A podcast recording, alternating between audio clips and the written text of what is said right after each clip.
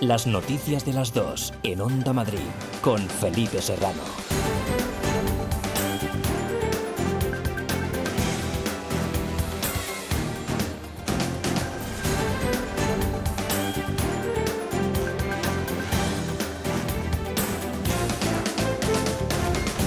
Muy buenas tardes, un saludo. ¿Qué tal? La Comunidad de Madrid aguarda su reunión de mañana con Sanidad para decidir sobre la obligación del uso de mascarillas en todo momento. Dependerá, según ha explicado el portavoz del Gobierno regional, Ignacio Aguado, de si el Ministerio establece o no más medidas de control en el aeropuerto de Barajas. Evidentemente mañana es un día importante para la Comunidad de Madrid porque implicará tomar o no tomar determinadas decisiones, entre otras extender o no el uso de mascarillas obligatorias a toda la población y en cualquier condición.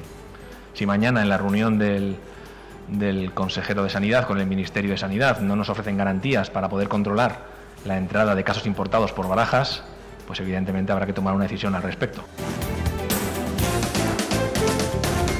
Son las 59 víctimas del COVID que nadie reclama. La comunidad ha aprobado hoy una partida de 134.000 euros para sufragar la inhumación de esos difuntos por los que ningún familiar ha preguntado en los últimos meses. Murieron antes del 21 de abril en hospitales y residencias de la región, según una información que adelanta hoy el diario El Mundo. Un drama dentro de la tragedia que el gobierno regional quiere tratar con dignidad y respeto, enterrando a las víctimas en el cementerio Sur por si alguien algún día se interesa también por el lugar donde reposan. Enrique López, consejero de Justicia, Interior y Víctimas. Como consecuencia de que estos cadáveres no han sido reclamados por sus familiares, hemos decidido su traslado e inhumación en términos de dignidad y de respeto adecuados a personas que han fallecido como consecuencia del coronavirus.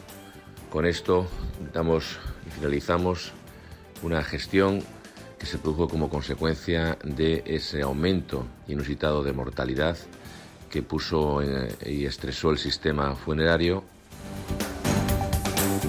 la sesión de control al gobierno, con su habitual intercambio de reproches, ha estado muy centrada hoy en el pacto europeo para afrontar la pandemia alcanzado ayer. En el Congreso, Pedro Sánchez le ha recriminado al PP su falta de apoyo en la Unión Europea y el líder del Partido Popular, Pablo Casado, ha criticado el autobombo del presidente del gobierno porque, según ha dicho, ha vuelto con un programa de rescate. Usted vino aquí hace un mes a presumir de que traería un billón y medio de fondos sin condiciones. Ya ha regresado con un programa de rescate en toda regla y con un tercio de la piel del oso sin haber conseguido.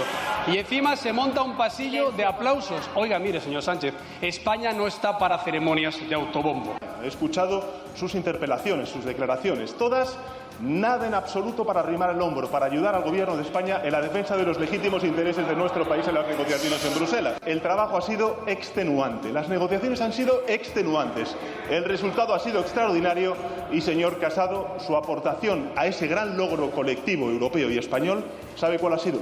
Inexistente.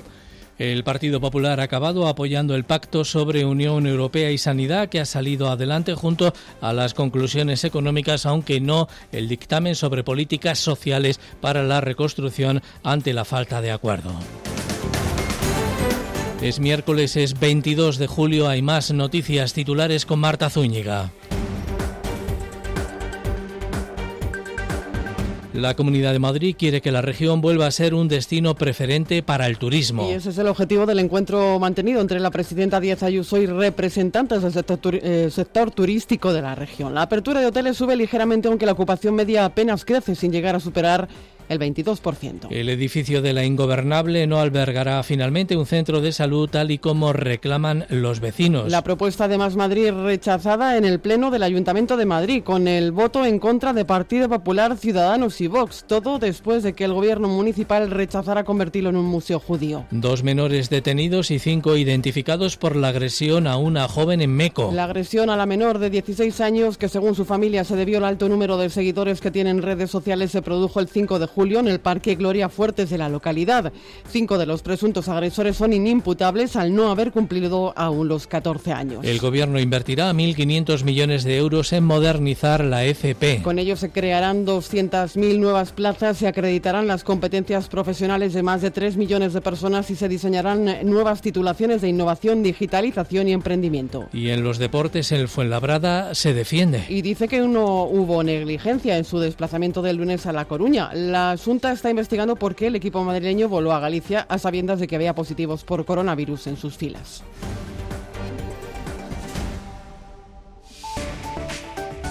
Onda Madrid. Área de servicio público.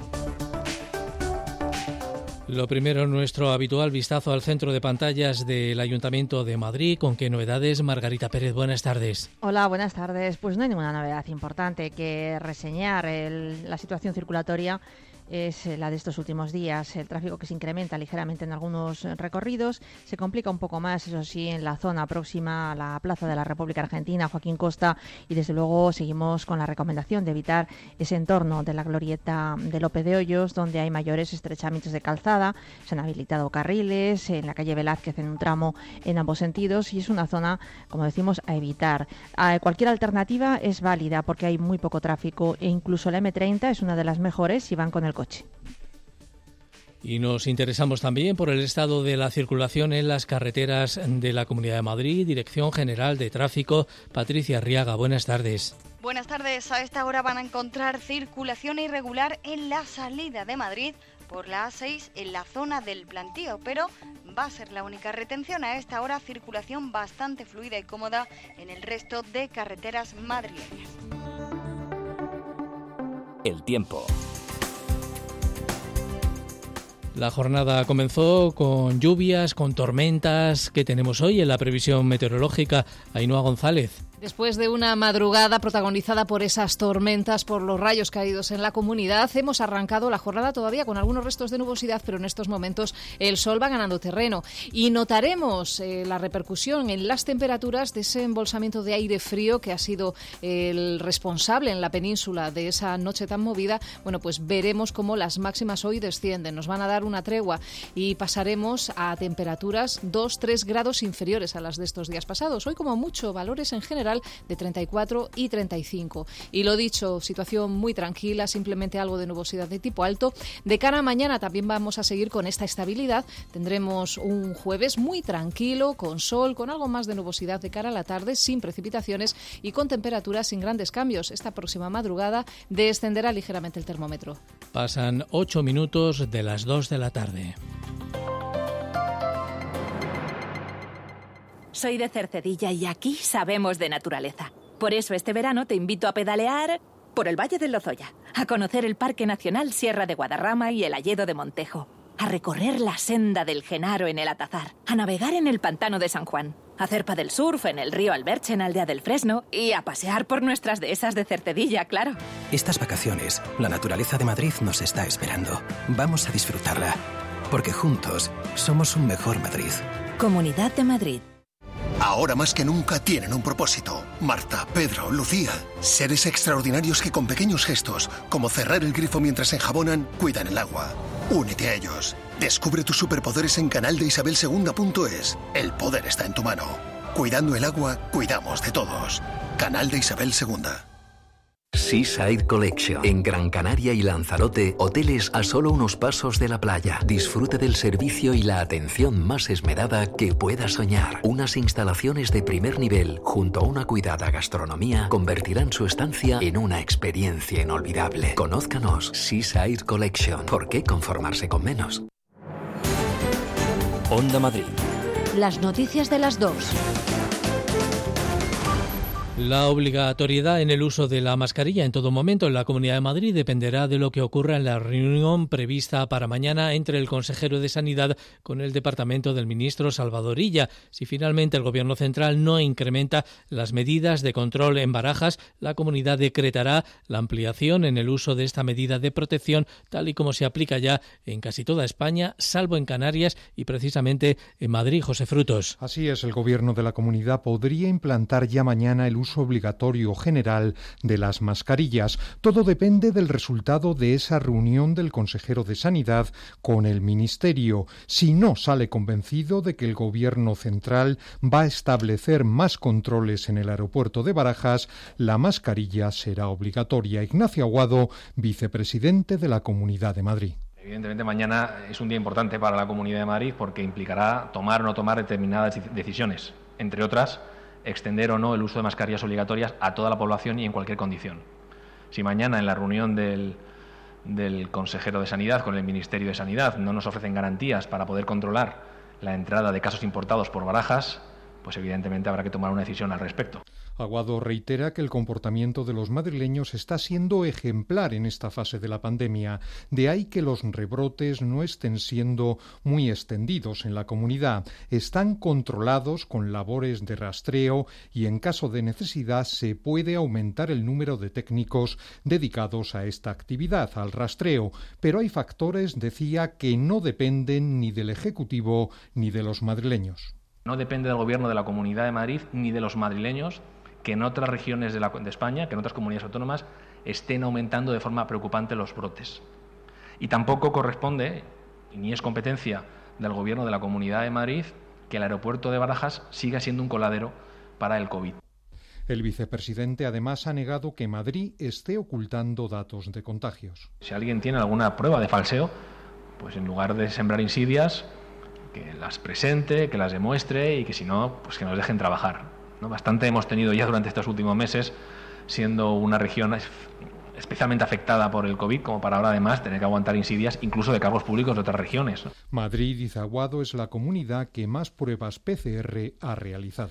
La comunidad va a asumir el entierro en el cementerio sur de Madrid, en Caramanchel, de 59 personas fallecidas durante la crisis del COVID que no han sido reclamadas por ningún familiar. Fallecieron en hospitales o residencias y desde el cierre de las morgues provisionales del Palacio de Hielo de Majadahonda y el de Madrid, las víctimas han permanecido en el Instituto de Medicina Legal en Valdebebas, tal y como adelanta hoy el diario El Mundo. A partir de ahora, sus restos yacerán en nichos separados donde podrán ser recuperados por sus familiares para su inhumación en el mismo cementerio Jesús Clemente. 59 vidas, 59 historias personales que terminaron en hospitales y residencias de la región tres meses después Nadie ha llorado su pérdida ni reclamado sus cuerpos, ubicados en el Instituto de Medicina Legal de Valdebebas. Ahora la Comunidad de Madrid ha decidido costear los 134.000 euros de la inhumación por respeto y por dignidad. Enrique López, consejero de Justicia. Como consecuencia de que estos cadáveres no han sido reclamados por sus familiares, hemos decidido su traslado e inhumación en términos de dignidad y de respeto adecuados a personas que han fallecido como consecuencia del coronavirus. Los nichos independientes y no colectivos, como en otros países, están ubicados en el cementerio sur y del sepelio se ha encargado la funeraria municipal de Madrid. El presidente del comité de empresa, Manuel Carmona, recuerda que si transcurridos 10 años no hay reclamación familiar, se procede a la incineración y la emotiva despedida. A 10 años o antes la familia no ha reclamado el cadáver de su familiar, eso va a una incineración y las cenizas se esparcen en el jardín de recuerdo de cada cementerio, en este caso en el cementerio sur. Madrid despide así a los que nadie dijo adiós.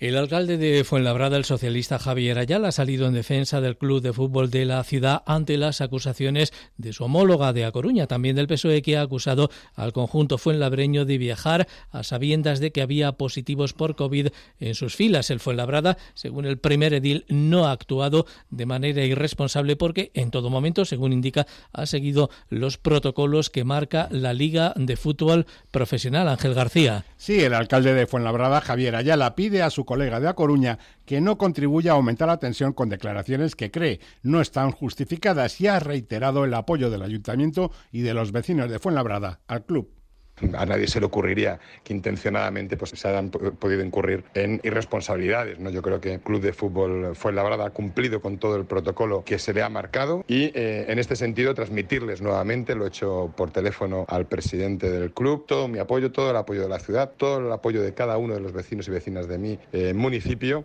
De momento, jugadores y técnicos continúan confinados en el hotel, mientras el Servicio Gallego de Salud completa el estudio serológico. De las 47 personas de la expedición del Fuenlabrada, hay nueve contagiados y, según la Comunidad de Madrid, se está haciendo el seguimiento de sus contactos en coordinación con la Junta de Galicia. Además, el vicepresidente Ignacio Aguado anuncia que se ha abierto una investigación oficial. En concreto, nos extraña que el laboratorio encargado de hacer esas pruebas no notificara de forma inmediata o por defecto ese la Consejería de Sanidad y es lo que estamos tratando de averiguar. ¿Por qué el laboratorio no informó a la Consejería de Sanidad? Lo que estamos intentando garantizar, evidentemente, junto con la Consejería de Sanidad gallega, es que esos positivos estén convenientemente tratados y aislados, al igual que los contactos pero en el club insisten en negar cualquier negligencia o irresponsabilidad y no descartan presentar acciones legales por calumnias contra la alcaldesa de A Coruña. Dos de la tarde y quince minutos, el secretario general de comisiones en Madrid, Jaime Cedrún, ha vuelto a exigir a la comunidad un plan de rescate pilotado por el sector público para superar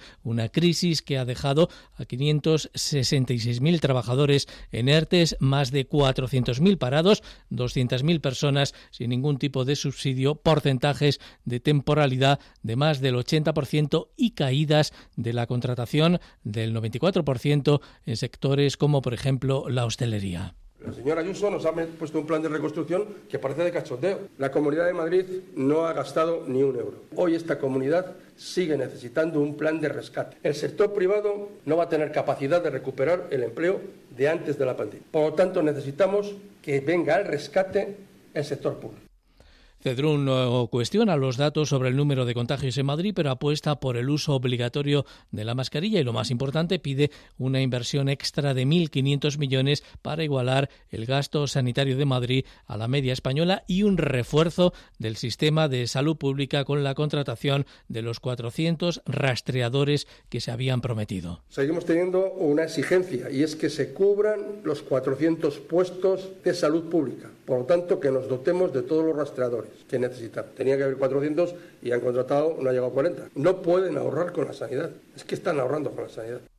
Al término del Consejo de Gobierno de los miércoles, la presidenta Díaz Ayuso se ha reunido con representantes del sector turístico madrileño para abordar su reactivación. El objetivo de la comunidad es tratar de que la región vuelva a ser un destino preferente para el turismo nacional e internacional. De momento, la apertura de hoteles en Madrid ha subido muy ligeramente. Los establecimientos abiertos son tan solo 100 frente a los 90 de hace unos días, aunque la ocupación media apenas crece y no llega a superar el 22%. Dos de la tarde y casi 18 minutos. El edificio municipal del Paseo del Prado, que fue ocupado por el colectivo de la Ingobernable, no albergará un centro de salud como reclaman algunos vecinos. La propuesta planteada esta mañana por Más Madrid ha sido rechazada con el voto en contra del Partido Popular, Ciudadanos y Vox, después de que el gobierno municipal rechazara también antes convertirlo en un museo judío. Es uno de los asuntos del pleno de hoy en el que todos los grupos,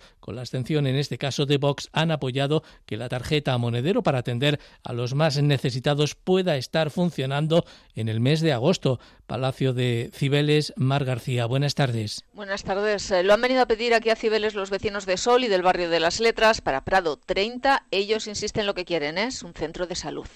No queremos que el centro se convierta solo en un espacio de centros culturales, de museos. Necesitamos unas dotaciones. Es un edificio que debería estar eh, altamente protegido. De hecho, dan la protección para poder demolerlo en su momento. Y el centro de salud, pues no sabemos si lo querrán mandar a Malasaña. Que no tiene ningún sentido porque está a tres kilómetros de, de esta zona respaldo en la calle a la propuesta de Más Madrid para el edificio que estuvo ocupado por la ingobernable que el gobierno con el apoyo de Vox ha rechazado el uso del inmueble desde la época de Carmena Escultural, argumento del equipo de Almeida, Miguel Montejo Más Madrid, Mariano Fuentes es delegado de Desarrollo Urbano Sostenible. Vamos a dejarnos de rollos, vamos a cerrar la polémica, que hagamos un centro de salud y si cabe una biblioteca. Pero no quieren eso, lo que quieren es poner en lugar de una boya en alta mar un museo de arte contemporáneo. Están detrás de una pancarta defendiendo un proyecto imposible. Por favor, que redirijan a toda esa gente que ahí se está manifestando y la lleven al solar de Antonio Grillo número 8, donde sus compañeros ocupas están ocupando una parcela donde tendría que ir un centro de salud. Y más eh, todos los grupos menos vos quieren la tarjeta monedero, la tarjeta social en agosto, avisa la concejala socialista Maite Pacheco. Lo que quiero decirles es que si nada de todas las medidas que le he dicho funciona y tampoco está dispuesto a acercarse a estas entidades para hacer un traspaso coordinado, lo que tenemos enfrente de nosotros es hambre, desasistencia y un problema gravísimo para nuestra ciudad a partir de seis días exactamente es el mm, delegado, el consejero de presidente de la Junta de Latina el que responde. El gobierno mm, dice va a cumplir, habrá tarjeta monedero, los plazos no se pueden marcar de otra manera, son palabras de Alberto Serrano, concejal presidente del Distrito Centro. Vamos al ritmo que podemos en ese sentido, estamos haciendo los esfuerzos oportunos. Claro, era una promesa también electoral suya que no pudieron llegar a cumplir. Las cosas a veces no son tan fáciles como, como parece. En cualquier caso, es una buena medida y ojalá se implante. La señora Pacheco ha dicho que va a pasar en agosto. En mi distrito yo tengo escalonado un sistema de vacaciones con las entidades para que también cubran agosto. Es esta la respuesta del Distrito de Latina. La tarjeta social monedero en marcha, dice el Gobierno, de forma inmediata. Todavía del ámbito municipal, un juzgado de lo contencioso de la capital ha suspendido cautelarmente la instrucción firmada por la delegada de participación del Ayuntamiento Silvia Saavedra a partir del decreto que pretendía reducir la participación en los plenos de las juntas municipales. Así lo ha indicado el concejal socialista Ramón Silva. Hemos tenido la satisfactoria noticia de que el juzgado número 28 de lo contencioso administrativo de Madrid ha cedido a la medida cautelar que habíamos solicitado, por lo que se deja en suspensión la instrucción quinta de este decreto, que es el nudo gordiano de ese decreto, que lo que pretendía era reducir los tiempos de intervención y reducir las propuestas que podían presentar los grupos municipales en la oposición en los plenos de las juntas de distrito. Dos de la tarde, 22 minutos, ahora seguimos. Las noticias de las dos, en Onda Madrid, con Felipe Serrano.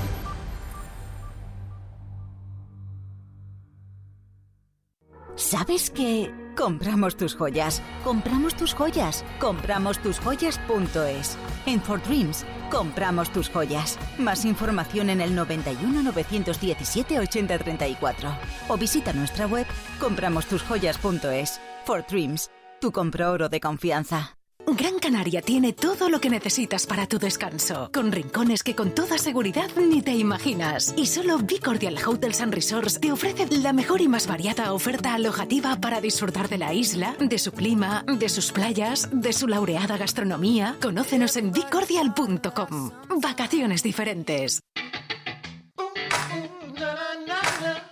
Nunca antes ha sido tan fácil anunciarse en la radio. En Onda Madrid Queremos tenerte con nosotros. Y en estos tiempos todos tenemos que echarnos una mano. Por eso te ofrecemos llegar a tus clientes de la forma más sencilla y barata. Anúnciate en Onda Madrid, en la radio de todos los madrileños. Nos adaptamos a tus necesidades. No lo dudes y ponte en contacto con nosotros. Llámanos al 91 512 8271. 91 512 8271. Onda Madrid. Las noticias de las dos. La Guardia Civil ha detenido a dos chicas menores de edad por la brutal paliza que propinaron a una adolescente en Meco hace unos días y ha identificado también a los siete menores que participaron en esa agresión. Cinco de ellos son menores de 14 años. Esther Bernabé. Tras la denuncia presentada por la madre de la menor por las graves agresiones que sufrió su hija por la denominada banda del moco, como se conoce alguna de las presuntas agresoras, finalmente se ha detenido a dos chicas mayores de 14 años. Mercedes Martín, portavoz de Guardia Civil. Tras tomar manifestaciones y exploraciones a, diferentes menores, en total se han encontrado 13 de ellos que de alguna manera pudieron estar involucrados de una manera directa o indirecta Finalmente, la investigación culmina con, descubriendo que hay siete menores directamente implicadas en las lesiones graves provocadas a otra menor. De esos siete menores son detenidas dos de ellas porque tienen más de 14 años, el resto no se pueden detener porque son inimputables. La Fiscalía de Menores de la Comunidad de Madrid ha decretado la puesta en libertad bajo la tutela de sus padres o tutores de las dos menores. Y según informa el Ministerio del Interior, durante la investigación, los agentes de la Guardia Civil han intervenido dos teléfonos móviles que están siendo objeto de estudio por si pudieran contener elementos relacionados con los hechos. La víctima, que pasó unos días en observación en la unidad de cuidados intensivos del Hospital de la Princesa por el fuerte golpe que recibió en la cabeza, tuvo que ser intervenida hace unos días por un coágulo del que Noticia también en Getafe, donde el gobierno municipal está reclamando a la Comunidad de Madrid que no elimine la atención presencial a partir de las 6 de la tarde en tres centros de salud de esa localidad. Cristina Espina. El concejal de salud Javier Santos ha dicho que esto supone un nuevo desprecio para los vecinos de Getafe que ya venían sufriendo las consecuencias de la pandemia durante los últimos meses en los que se había limitado mucho la atención presencial. Además, critica que apenas se haya reforzado la atención primaria en esta localidad. No es un tema de recortes horarios, sino que es un asunto de dotación de personal. Eso es lo que tienen que hacer, hacer contrataciones y dotar a los centros de salud de, más personal para que se estén dando los horarios completos como siempre han sido y como así hemos apostado desde Getafe. En este sentido, se ha referido a que esto traerá consecuencias para los vecinos que deberán desplazarse fuera de sus zonas para poder ser atendidos, pero también para el hospital. Al final, lo que está haciendo la gente cuando llama y no les contestan o cuando no tienen posibilidad de, ser atendidos en sus centros, pues sí, se están yendo al hospital y, y los hospitales están siendo Además, temen que la medida se extienda más allá del verano y que se perpetúe en algunos centros de salud, como ya ocurriese con el centro de Perales del Río. Y los vecinos de Colmenar exigen al gobierno local que ponga en marcha el servicio de ambulancia municipal que está incluido en los presupuestos de 2020 aprobados en diciembre, alegando que ayudaría a atender a los vecinos ahora que el centro de urgencias local está cerrado por el coronavirus. Patricia Cristóbal. Los vecinos de Colmenar Viejo reclaman al gobierno formado por PP y Ciudadanos que ponga en marcha el servicio de ambulancia municipal que está incluido en las cuentas aprobadas a finales de 2019 y para el que se reservó una partida de 150.000 euros. Dicen que esa ambulancia sería una herramienta básica para el sistema de salud local porque permitiría suplir, al menos parcialmente, algunas de las carencias que consideran graves en el sistema sanitario en Colmenar. Especialmente lo piden ahora que sigue cerrado por motivo de la pandemia el servicio de urgencias del Centro de Atención Primaria. Daniel Borona es el presidente de la Asociación de Vecinos. Sería un refuerzo más para poder atender esas posibles emergencias que pudieran necesitar los vecinos de Colmenar Viejo. En paralelo, el alcalde de Colmenar, Jorge García, ha enviado hoy una carta a Sanidad para pedir el refuerzo del servicio de urgencias domiciliarias, al menos hasta que se pueda reabrir el servicio de urgencias de atención primaria. Solicitamos que se refuerce el servicio de las urgencias a domicilio, que se refuerce la atención en el 112 y que Sanidad dé más intensidad a la información sobre cómo funciona. Pese a ello, sobre la ambulancia, el consistorio se limita a decir que es una promesa electoral del Partido Popular que se llevará a cabo. Y aumenta la preocupación por las ocupaciones en la zona centro de Alcorcón. Los vecinos denuncian que el ambiente allí es insostenible. Aseguran que las peleas y los enfrentamientos son constantes y muy violentos. María Martínez de Mora. La situación empeora por días, aseguran los vecinos de la zona centro de Alcorcón. Desde hace meses, varios de los locales situados en una antigua galería comercial de la calle Virgen de están ocupados y el ambiente es de malestar y miedo. Los residentes aseguran que hay enfrentamientos todas las noches y las situaciones de violencia han aumentado. Las peleas continuas eh, agresiones entre ellos, entre los que vienen al menudeo, o sea, a pillar lo que sea. Eh, mm, bueno, bueno, bueno, bueno, o sea, es una cosa, ya la última fueron cuchillos. La alcaldesa Natalia Andrés ha condenado las ocupaciones y ha asegurado que se está actuando para solucionar el problema. Estamos trabajando junto con la Policía Nacional y con los juzgados para resolver esta situación medidas sobre las que el Partido Popular ha avanzado que pedirá explicaciones a la alcaldesa en el próximo pleno municipal. Y en la capital, la Policía Nacional ha detenido a siete personas y ha desmantelado nueve plantaciones de marihuana en un edificio de 12 pisos en el distrito de Usera, donde utilizaban tres viviendas para la venta de droga y el 95% de los inquilinos no pagaban la luz al haber manipulado el cuarto de contadores. Las noticias de las dos. Felipe Serrano. El Pleno del Ayuntamiento de Madrid ha aprobado hoy por unanimidad que los tablaos flamencos de la ciudad puedan ser un bien de interés general porque tras la crisis del coronavirus el espectáculo debe continuar. Así lo hizo también el Parlamento Regional. Lo ha indicado durante el Pleno la delegada de Cultura, Andrea Levy. Los vínculos emocionales son clave en nuestra imagen de marca como ciudad, claves para la marca Madrid, que es territorio de cultura. Quien ha escuchado el cante de Camarón no lo olvida. Parece que define el flamenco cuando canta aquello de, me van a permitir un tono un poco flamenco, un canto por soleá, una voz quebrada y serena, una guitarra y tus ojos, ay, al ladito de una candela. Madrid va a estar al ladito de los tablaos flamencos, siempre.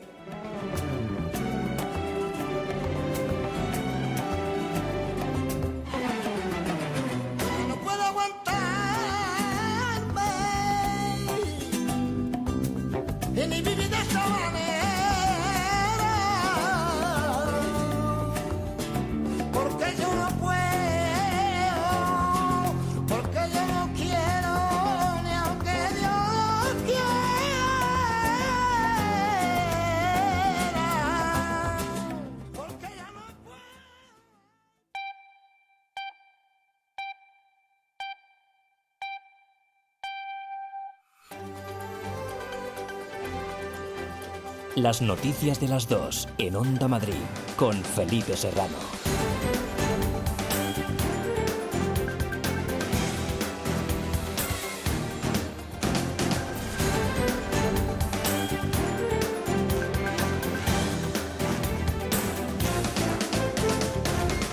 Muy buenas tardes, un saludo de nuevo. La Comunidad de Madrid aguarda su reunión de mañana con Sanidad para decidir sobre la obligación del uso de mascarillas en todo momento. Dependerá, según ha explicado el portavoz del Gobierno regional Ignacio Aguado, de si el Ministerio establece o no más medidas de control en el aeropuerto de Barajas. Evidentemente mañana es un día importante para la Comunidad de Madrid porque implicará tomar o no tomar determinadas decisiones, entre otras, extender o no el uso de mascarillas obligatorias a toda la población y en cualquier condición. Si mañana en la reunión del, consejero de Sanidad con el Ministerio de Sanidad no nos ofrecen garantías para poder controlar la entrada de casos importados por barajas, pues evidentemente habrá que tomar una decisión al respecto. Son las 59 víctimas del COVID que nadie reclama. La comunidad ha aprobado hoy una partida de 134.000 euros para sufragar la inhumación de estos difuntos por los que ningún familiar ha preguntado en los últimos meses. Murieron antes del 21 de abril en hospitales o residencias de la región, según una información que adelanta hoy el diario El Mundo. Un drama dentro de la tragedia que el gobierno regional quiere tratar con dignidad y respeto, enterrando a las víctimas en el cementerio sur. Enrique López es el consejero de Justicia Interior y Víctimas. Como consecuencia de que estos cadáveres no han sido reclamados por sus familiares, hemos decidido su traslado e inhumación en términos de dignidad y de respeto adecuados a personas que han fallecido como consecuencia del coronavirus. Con esto damos y finalizamos una gestión que se produjo como consecuencia de ese aumento inusitado de mortalidad que puso eh, y estresó el sistema funerario.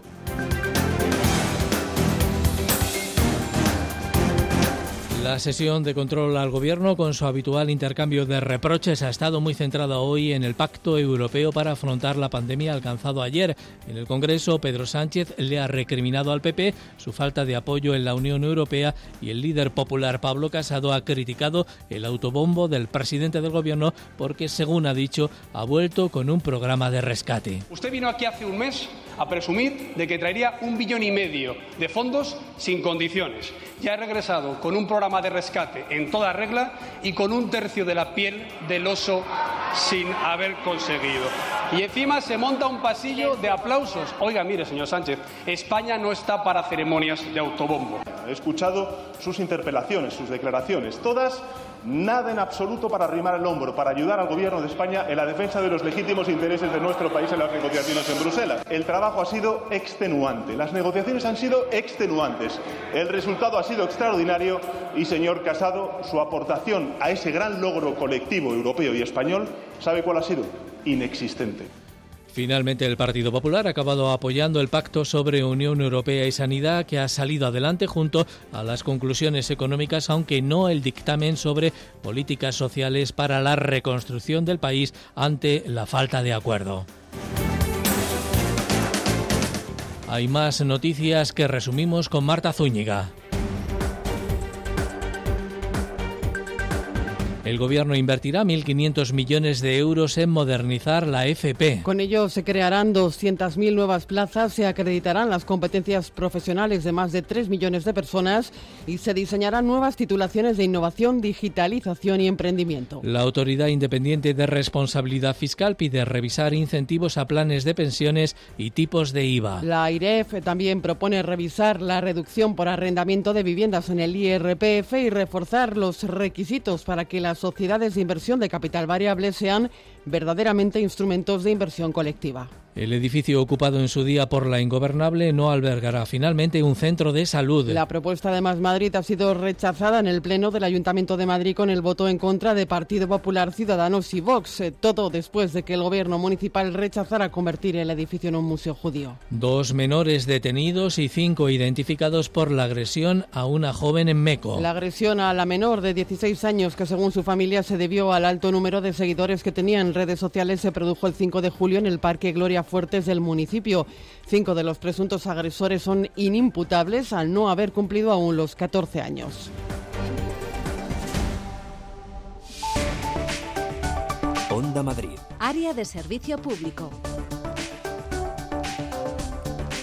Lo primero, el estado de la circulación en las carreteras. DGT, Patricia Arriaga. Buenas tardes. Buenas tardes. A esta hora van a encontrar circulación irregular en la salida de Madrid por la A5 a la altura de Arroyo Molinos y en la M40 densidad circulatoria en Coslada en sentido A3. En el resto de carreteras, circulación fluida y cómoda que se ve también ahora mismo en el centro de pantallas del Ayuntamiento de Madrid. Margarita Pérez, buenas tardes. Hola, buenas tardes de nuevo. Aumenta el tráfico en la M30. Ya podemos hablar de una circulación algo más lenta que se registra en la zona próxima al puente de ventas en sentido sur, si bien en el resto de la M30 eh, de momento predomina la fluidez. Se incrementa también el tráfico en la salida por el Paseo de Santa María de la Cabeza con alguna demora intermitente. Y recordamos que en la zona próxima a la gorrita de López de Hoyos hay cortes y desvíos de tráfico y hasta ahora se dejan notar. El tiempo. La jornada comenzaba hoy con lluvias y tormentas, previsión meteorológica. y Noa González. Después de una madrugada protagonizada por esas tormentas, por los rayos caídos en la comunidad, hemos arrancado la jornada todavía con algunos restos de nubosidad, pero en estos momentos el sol va ganando terreno. Y notaremos eh, la repercusión en las temperaturas de ese embolsamiento de aire frío que ha sido el responsable en la península de esa noche tan movida. Bueno, pues veremos cómo las máximas hoy descienden. Nos van a dar una tregua y pasaremos a temperaturas 2-3 grados inferiores a las de estos días pasados. Hoy como mucho valores en general de 34 y 35. Y lo dicho, situación muy tranquila, simplemente algo de nubosidad de tipo alto.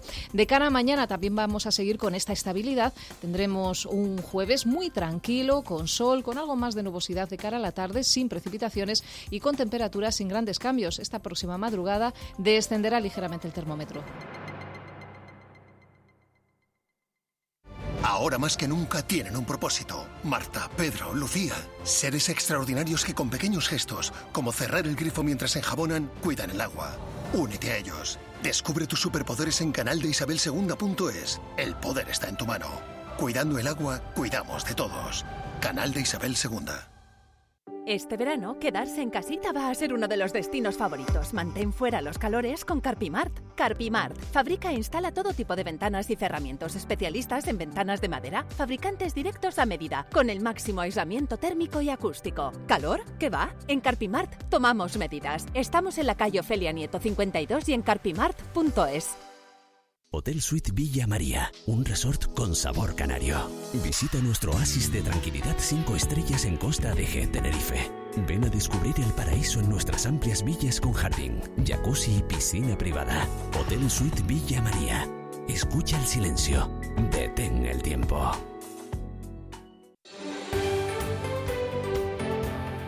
Madrid cede gratuitamente este espacio publicitario una iniciativa de Radio Televisión Madrid y en colaboración con la Consejería de Economía de la Comunidad de Madrid.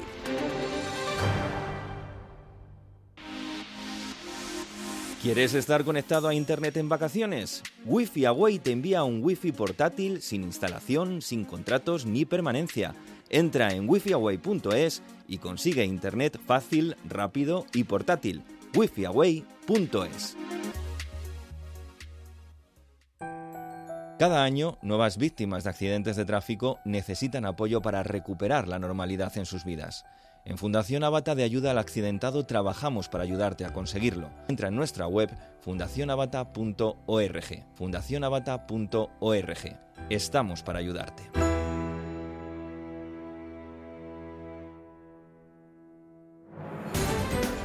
Onda Madrid.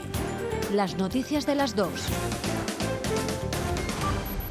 El gobierno ha fracasado en su objetivo de conseguir unos segundos pactos de la Moncloa. Ha logrado convencer con la llamada geometría variable a distintos grupos parlamentarios para que aprobasen las conclusiones económicas europeas y también las sanitarias de la Comisión de Reconstrucción, pero su plan social se queda en auténtico papel mojado y la sensación general es de haber trabajado mucho para obtener un escaso más que resultado. Noelia Ontoria, buenas tardes. Buenas tardes. Sí, la decepción es palpable en las palabras de Gabriel Rufián de Esquerra e Íñigo Errejón de Más País. Lo que está sucediendo, sobre todo lo que viene, no se puede cerrar en una comisión eh, parlamentaria. Sale una cosa absolutamente descafeinada que, en todo caso, tenemos que decir que vemos con preocupación por si marca un precedente para los próximos presupuestos generales del Estado, porque el Gobierno está eligiendo unos socios con los cuales no se hace una reconstrucción verde y una reconstrucción justa.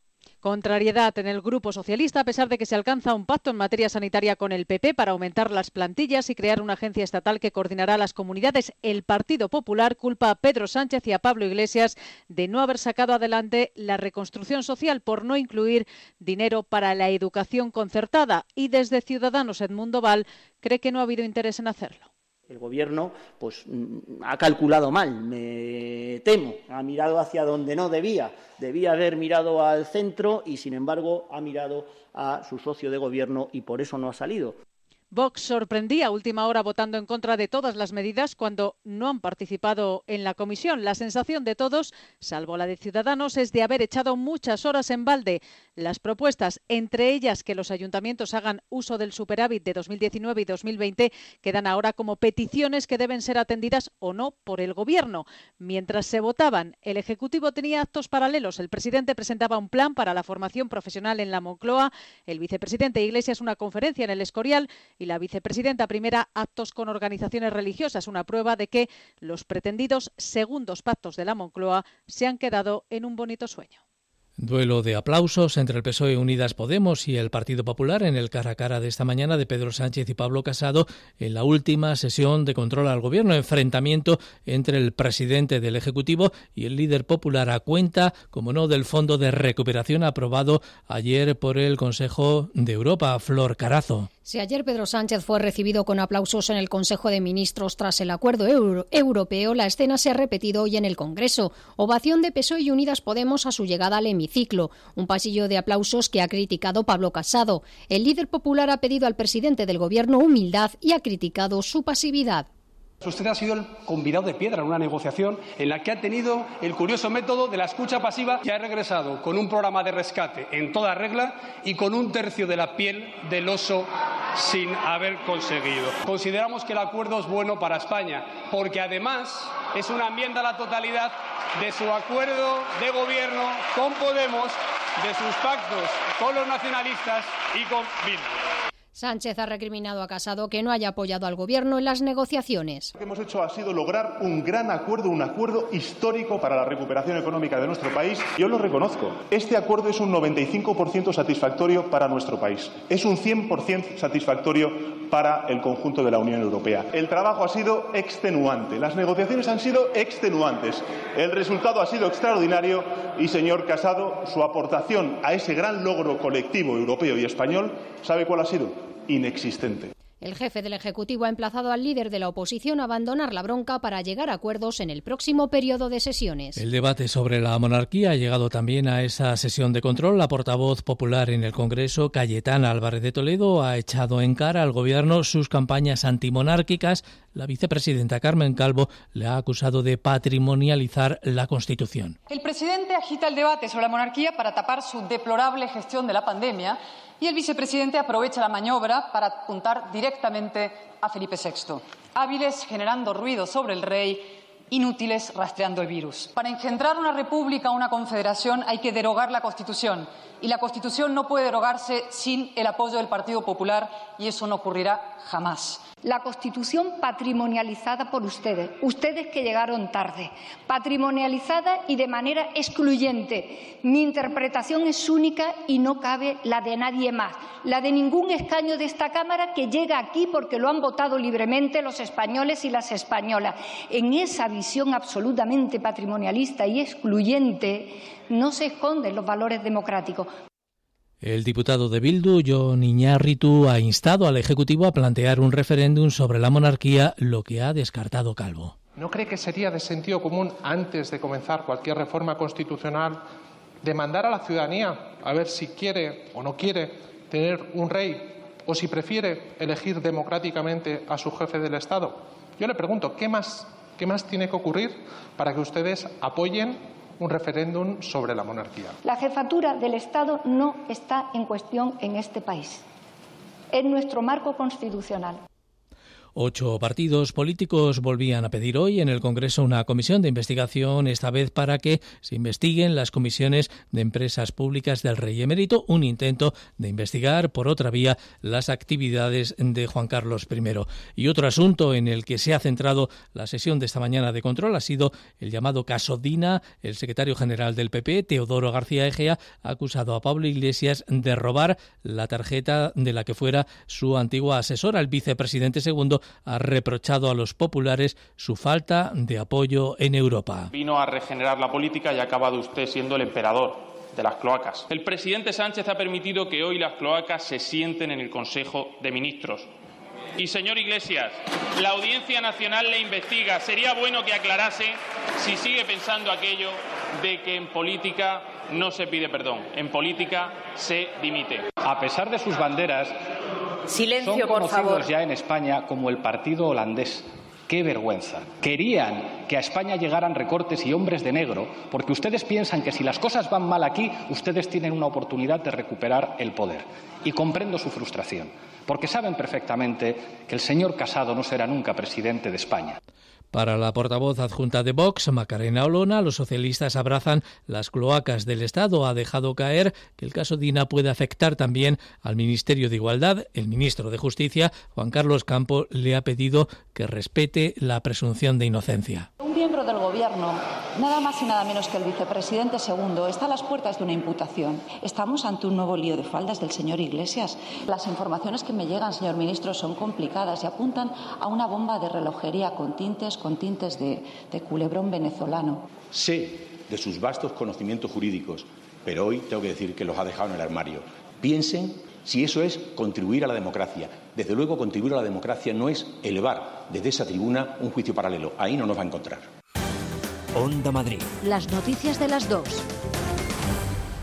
La Autoridad Independiente de Responsabilidad Fiscal plantea al Gobierno revisar el IVA reducido, las deducciones por alquiler de vivienda y las aportaciones a planes de pensiones para recaudar más. Son algunas de las conclusiones del estudio que han presentado hoy sobre beneficios fiscales. Elena Rivas. Un estudio en el que han analizado 13 beneficios fiscales con los que el Estado deja de recaudar 35.000 millones de euros y que en algunos casos no cumplen con los objetivos para los que fueron creados. Es el caso de las aportaciones a planes de pensiones. Cree la IREF que no incentivan el ahorro a largo plazo, que fue para lo que se crearon, y por eso pide reformularlo. También las deducciones por hacer la declaración de la renta conjunta, que cree que perjudica a la incorporación de las mujeres al mundo del trabajo, que es un desincentivo.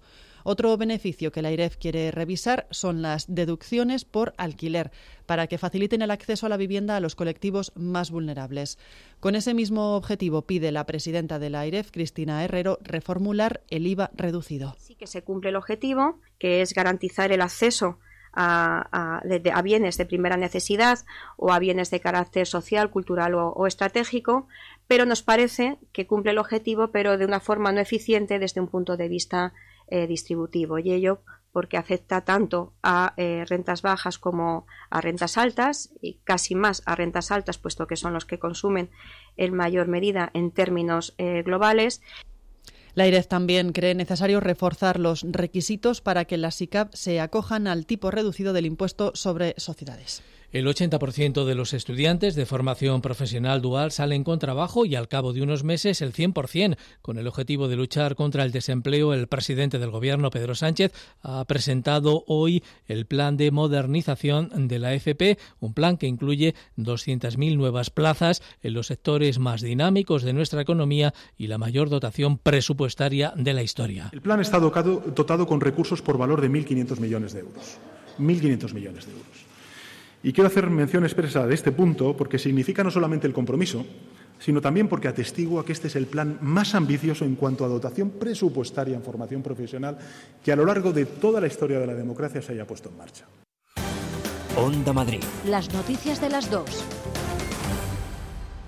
La incidencia acumulada de casos diagnosticados de COVID en los últimos 14 días se ha disparado desde el inicio del verano en España. De hecho, la cifra de positivos por cada 100.000 habitantes duplica ya la de países como Reino Unido. Recopila el mapa de los rebrotes, informa Julio César Cobos. Sí, Sanidad contabiliza ahora mismo 224 brotes activos, 23 más que hace dos días. Lo positivo es que están controlados y vinculados con actividades de recogida de la fruta, el ámbito familiar y el En el Pleno del Congreso, el titular de Sanidad, Salvador Illa, habla de brotes controlados. Instrumentos los hay adecuados para contener los brotes que, insisto, están la mayoría de ellos controlados.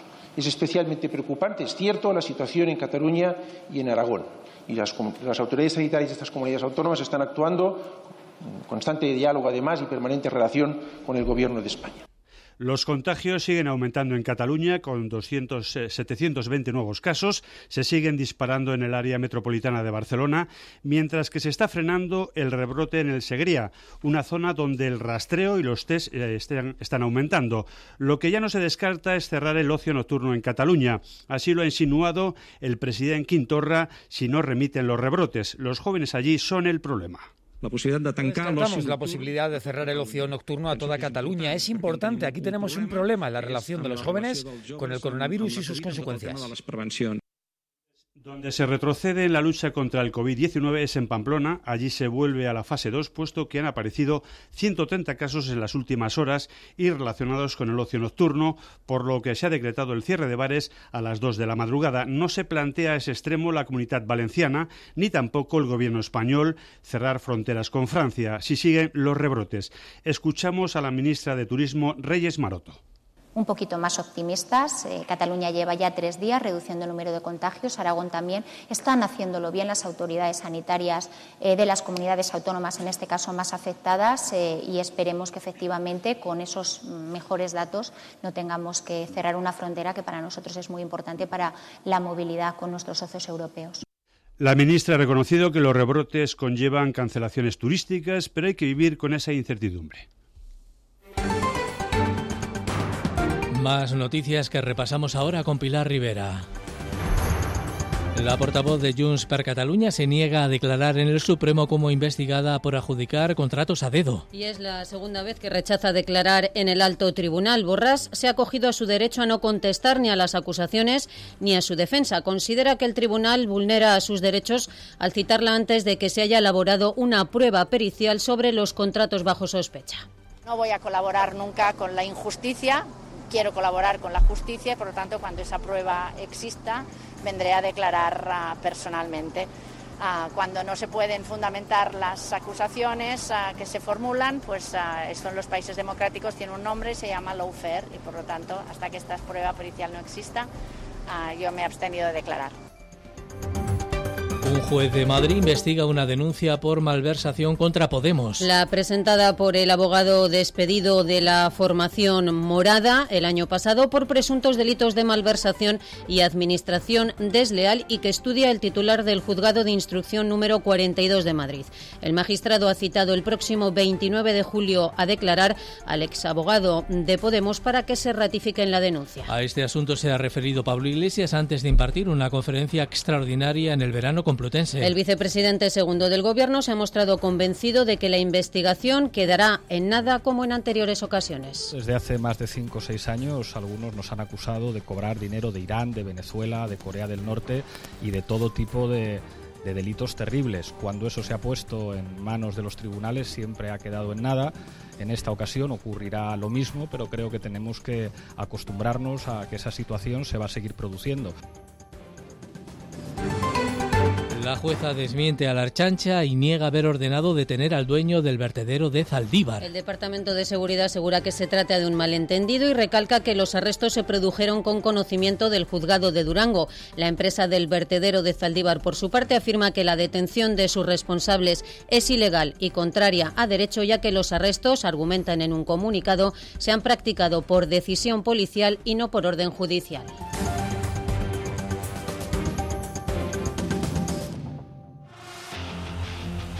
Onda Madrid.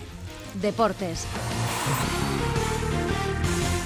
Rodrigo de Pablo, buenas tardes. Hola, buenas tardes. Más madera en el incendio declarado en la Liga tras la última jornada de segunda incendio con dos focos principales en La Coruña y en Fuenlabrada. El club madrileño sostiene que su comportamiento ha sido ejemplar y está indignado porque nadie se haya interesado por el estado de salud de sus afectados por COVID-19, alguno de los cuales ya presenta síntomas. Este es el presidente Jonathan Praena se supone que cuando hay tres casos eh, se considera como brote, pero siempre esos tres, esos tres casos eh, tiene que haber eh, una trazabilidad epidemiológica. en este caso, los cuatro infectados que hay no tienen esa trazabilidad epidemiológica, por lo cual no es necesario ponerlo en conocimiento, simplemente hay que investigar, tratar y ponerlo. Entonces, al final, como no, no se trata como un brote, no hay ninguna negligencia por parte del Fuenlabrada.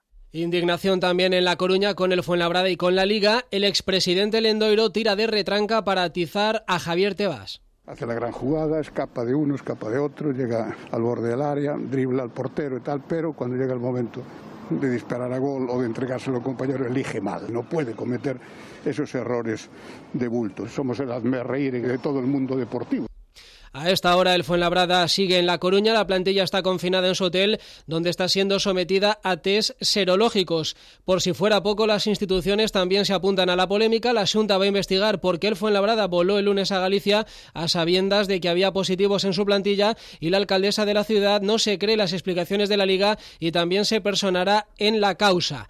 También por su parte el alcalde de Fuenlabrada, Javier Ayala, ha mostrado en Twitter su adhesión al equipo de la ciudad. ¿Y qué dice Tebas? El presidente de la Liga escurre el bulto, esculpa al Fuenlabrada y dice que se han cumplido los protocolos que marca el CSD, es decir, los protocolos del Gobierno. Es imposible, imposible que nos venga ningún club con cinco contagiados, con tres o cuatro contagiados a la vez. Si es que viene, es que ha habido negligencia en, en, esa gestión o incumplimiento de las normas sanitarias. Estoy diciendo que yo no sé lo que ha pasado con este equipo, ¿no? Pero este equipo, que es el tercer test que se le hace, no había ningún tipo de contagio en los, anteriormente y ahora de pronto viene con tres. Es que no puede pasar. Los otros clubes agraviados también se manifiestan. La Liga Plaza sin fecha, la otra eliminatoria de ascenso entre el Girona y el Almería. El Numancia quiere una liga de 24 y el presidente del Elche, Joaquín Buitrago, acusa.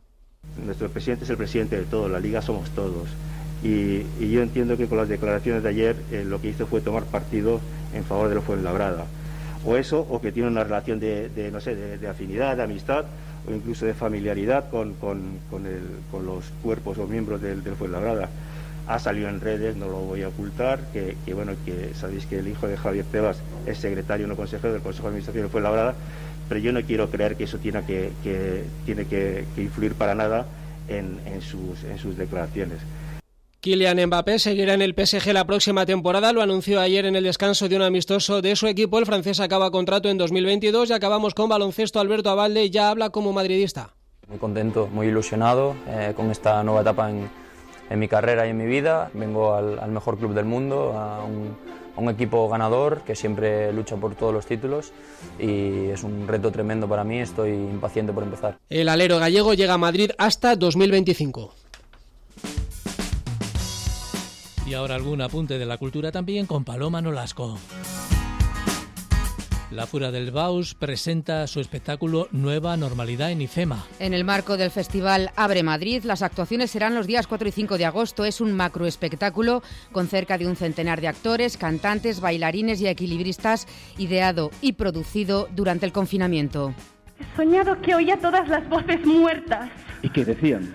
Hablaban todas a la vez pero cada una por ella sola. Sí, pero ¿Qué decían? Hablaban de sus vidas. No tenían suficiente con haber vivido. Está dirigido por Carlos Padrisa, es un homenaje a las personas que dedican su vida a promover la salud y hace un paralelismo entre exploradores como Magallanes y el personal sanitario en la crisis del coronavirus. Comparar la audacia del equipo sanitario con la audacia de los marineros que dieron la primera vuelta al mundo y que demostraron que vivíamos todos en un mismo barco. Y ahora es un momento muy especial porque el COVID-19 ataca a todo el mundo, a toda la humanidad. Aquí no se salva a nadie. Entonces, todos, más que nunca, tenemos que remar en la misma dirección. O esto se hunde. Ainhoa Arteta en el Festival de Verano de San Lorenzo del Escorial comienza mañana con el recital de piano de Arcadi Bolodos.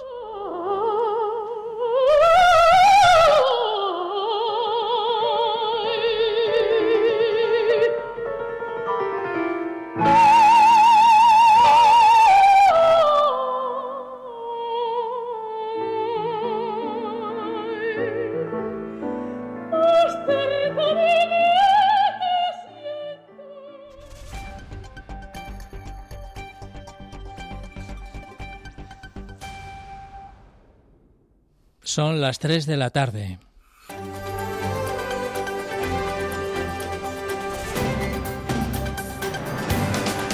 Resumen de lo fundamental a esta hora con Marta Zúñiga. La Comunidad de Madrid decidirá en breve sobre la obligatoriedad del uso de las mascarillas. El Gobierno regional aguarda para ello a una reunión con el Ministerio de Sanidad que será mañana. El portavoz del Gobierno regional, Ignacio Aguado, dependerá mm, de si el Ejecutivo Central establece o no más medidas de control en Barajas. Evidentemente mañana es un día importante para la Comunidad de Madrid porque implicará tomar o no tomar determinadas decisiones, entre otras, extender o no el uso de mascarillas obligatorias a toda la población y en cualquier condición. Si mañana en la reunión del, consejero de Sanidad con el Ministerio de Sanidad no nos ofrecen garantías para poder controlar la entrada de casos importados por Barajas, pues evidentemente habrá que tomar una decisión al respecto. La comunidad asumirá el entierro de 59 fallecidos por COVID cuyos cuerpos no han sido reclamados por sus familias. El Ejecutivo se hará cargo de ellos en el Cementerio Sur de Madrid, en Carabanchel. Yacerán en nichos separados. Enrique López es consejero de Justicia Interior y Víctimas. Como consecuencia de que estos cadáveres no han sido reclamados por sus familiares, hemos decidido su traslado e inhumación en términos de dignidad y de respeto adecuados a personas que han fallecido como consecuencia del coronavirus. El alcalde de Fuenlabrada defiende al club de fútbol de la ciudad ante las acusaciones de la regidora de A Coruña. La alcaldesa ha acusado al conjunto fuenlabreño de viajar a la ciudad gallega a sabiendas de que había positivos por COVID en sus filas. Javier Ayala subraya que el club no ha actuado de forma irresponsable, sino que ha seguido los protocolos que marca la Liga de Fútbol Profesional. A nadie se le ocurriría que intencionadamente pues, se hayan podido incurrir en irresponsabilidades. ¿no? Yo creo que el club de fútbol Fuenlabrada ha cumplido con todo el protocolo que se le ha marcado y eh, en este sentido transmitirles nuevamente, lo he hecho por teléfono al presidente del club, todo mi apoyo, todo el apoyo de la ciudad, todo el apoyo de cada uno de los vecinos y vecinas de mi eh, municipio Información que nos llega también en este momento desde el 112 de la Comunidad de Madrid. Se trata de un accidente laboral. Una mujer de 27 años ha sufrido una descarga eléctrica dentro de un recinto deportivo. Ha ocurrido en la avenida Puente Cultural en San Sebastián de los Reyes. El Suma 112 ha, la ha recuperado de la parada cardiorrespiratoria y ha trasladado, como decimos, a esta mujer de 27 años que ha sufrido una descarga eléctrica. La ha trasladado muy grave al Hospital de la Paz. Sesión de control en el Congreso con el Pacto Europeo para afrontar la pandemia sobre la mesa. Pedro Sánchez le ha recriminado al Partido Popular su falta de apoyo en la Unión Europea. El líder popular ha criticado el autobombo, ha dicho, del presidente del Gobierno porque, según ha afirmado, ha vuelto con un programa de rescate. Usted vino aquí hace un mes a presumir de que traería un billón y medio de fondos sin condiciones ya he regresado con un programa de rescate en toda regla y con un tercio de la piel del oso sin haber conseguido. Y encima se monta un pasillo de aplausos. Oiga, mire, señor Sánchez, España no está para ceremonias de autobombo. El trabajo ha sido extenuante, las negociaciones han sido extenuantes, el resultado ha sido extraordinario y, señor Casado, su aportación a ese gran logro colectivo europeo y español, ¿sabe cuál ha sido? Inexistente. El Partido Popular ha apoyado finalmente el pacto sobre Unión Europea y Sanidad, ha salido adelante junto a las conclusiones económicas, no así el dictamen sobre políticas sociales para la reconstrucción ante la falta de acuerdo. La Autoridad Independiente de Responsabilidad Fiscal pide revisar incentivos a planes de pensiones y tipos de IVA. Cristina Herrero es la presidenta de la IREF. Respecto a la reducción por arrendamiento de viviendas, aquí también nos sale que cumple el objetivo, pero también hemos detectado que existe una creciente dificultad para el acceso a la vivienda de los hogares de rentas bajas, especialmente en las grandes áreas metropolitanas. Y por lo tanto, nuestro objetivo o nuestra propuesta en este sentido es reformular el incentivo precisamente reorientando su diseño para facilitar el acceso al alquiler de los colectivos eh, más vulnerables. Nada más por el momento. Hasta aquí las noticias de las dos en la sintonía de Onda Madrid. Les esperamos mañana. Un saludo y muy buenas tardes.